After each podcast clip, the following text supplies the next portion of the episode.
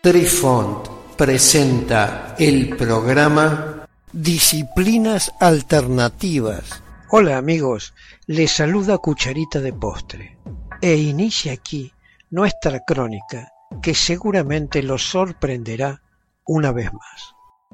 Apreciamos sentir tu presencia.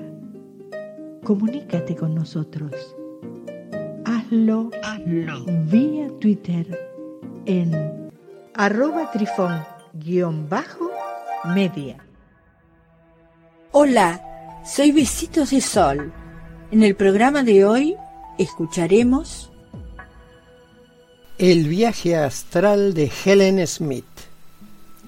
Existen relatos de viajes o proyecciones astrales de un periodo comprendido entre los años 1880 y 1900 y el relato que sigue encaja en esta categoría. Pero debemos realizar algunas puntualizaciones sobre la singularidad de estos registros. En ese periodo, la humanidad se encontraba totalmente enfocada en la posible existencia en el pequeño universo particular en el que creía. Esto era apoyado por las noticias periodísticas, artículos en revistas de difusión masiva, etcétera, etcétera. Desde que el ser humano ha mirado hacia las estrellas, se pregunta qué hay más allá de ese vasto y negro vacío, y ha tenido el anhelo de explorar los alcances de ese pequeño universo y más allá. Este pequeño universo, para el ojo humano de esos años se circunscribía a la Luna, Marte, Mercurio, Júpiter, Venus y Saturno. Y en el siglo XIX estaba bastante difundido el pensamiento de que había vida inteligente en la Luna, en Marte y en Venus. Pero no se conocían noticias sobre exoplanetas, con capacidad de albergar vida, ni nada que se le pareciese. La primera detección confirmada de un planeta extrasolar se hizo en el año 1995 por los astrónomos Mitchell Mayor y Didier Kellos. Desde entonces, el número de hallazgos ha crecido año tras año y menos aún estaba en boca de los habitantes de esa era el tema de los universos paralelos. Por ende, las proyecciones astrales detalladas en esa época hablaban de viajes astrales a alguno de esos planetas y describían a las personas que supuestamente los habitaban. Entonces, para dar cierto rigor al contexto de estos relatos, eliminaremos la referencia a esos planetas y las cambiaremos por mundos alternos.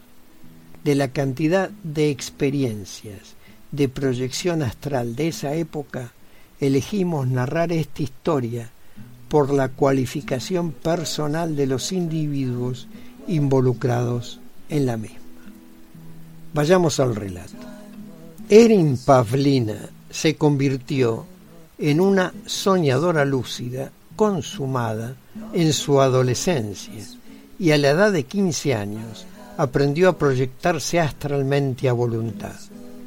Más tarde apareció en el programa de Chris Angel llamado Mind Freak, donde demostró sus habilidades delante de un millón setecientos mil televidentes. El relato sucedió el 7 de enero del año 1985. Fue la noche que experimentó su primera proyección astral.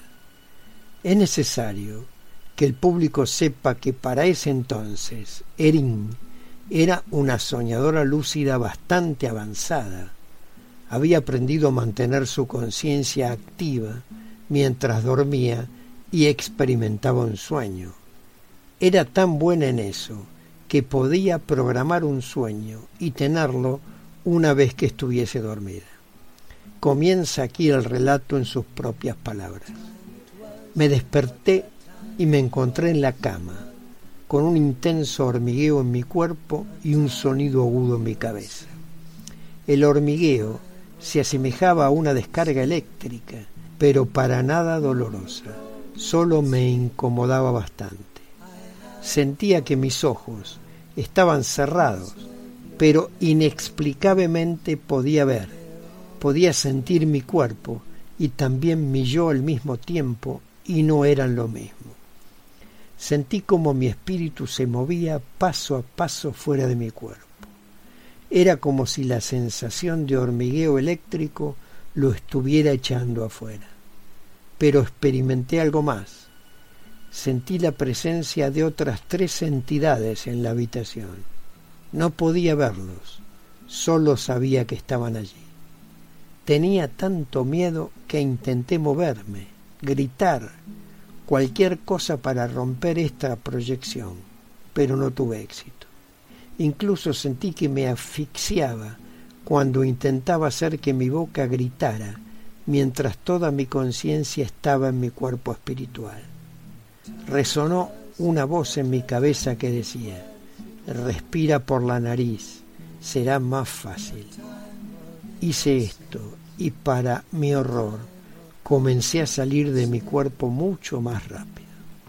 No puedo explicar en palabras el terror que se siente al abandonar tu cuerpo por primera vez.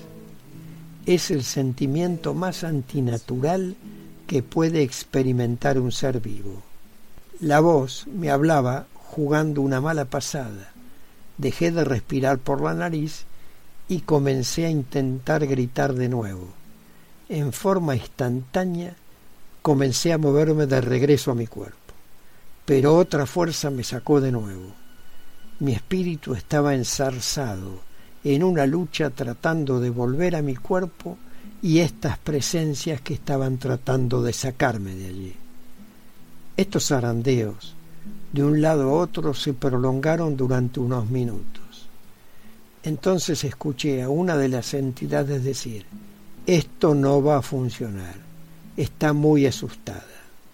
Y también escuché una segunda voz que le respondió, ella tiene que aprender de una manera u otra, aunque no vale la pena forzarla, está bien, deja que suceda. Entonces di un último impulso para volver a la comodidad de mi caparazón y tuve éxito. Abrí los ojos de mi cuerpo sintiendo aún el hormigueo. Antes de poner, reponerme y sentarme, el tirón comenzó de nuevo.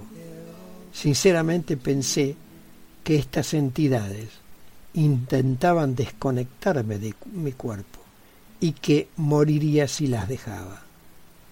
Este nuevo round de zarandeos se prolongó durante unos diez minutos. Al finalizar ese último asalto, me encontré totalmente dentro de mi cuerpo. Me incorporé encendí la luz y tuve una crisis nerviosa. Me senté en la cama llorando porque tenía mucho miedo de volver a dormir. Me quedé así hasta la mañana siguiente. De mala gana llegué a la conclusión de que las entidades probablemente eran malas y estaban tratando de tomar posesión de mi cuerpo. Esta suposición llevó a que inicialmente fueron negativas todas mis primeras experiencias astrales. Así comenzaron mis viajes astrales, librando una terrible batalla de cuatro meses con un demonio que nunca olvidaré. Pero eso es un relato para otra ocasión. Queridos amigos, los esperamos en nuestro próximo encuentro con un nuevo artículo que estamos seguros será de vuestro interés. Un cálido abrazo para todos. Adiós. Apreciamos sentir tu presencia. Comunícate con nosotros. Hazlo, Hazlo. vía Twitter en arroba trifón-media. Este episodio lo encuentras en Anchor, Spotify y en tus plataformas favoritas. Hasta siempre amigos. Besitos de sol y cucharita de postre les dicen gracias por pensar.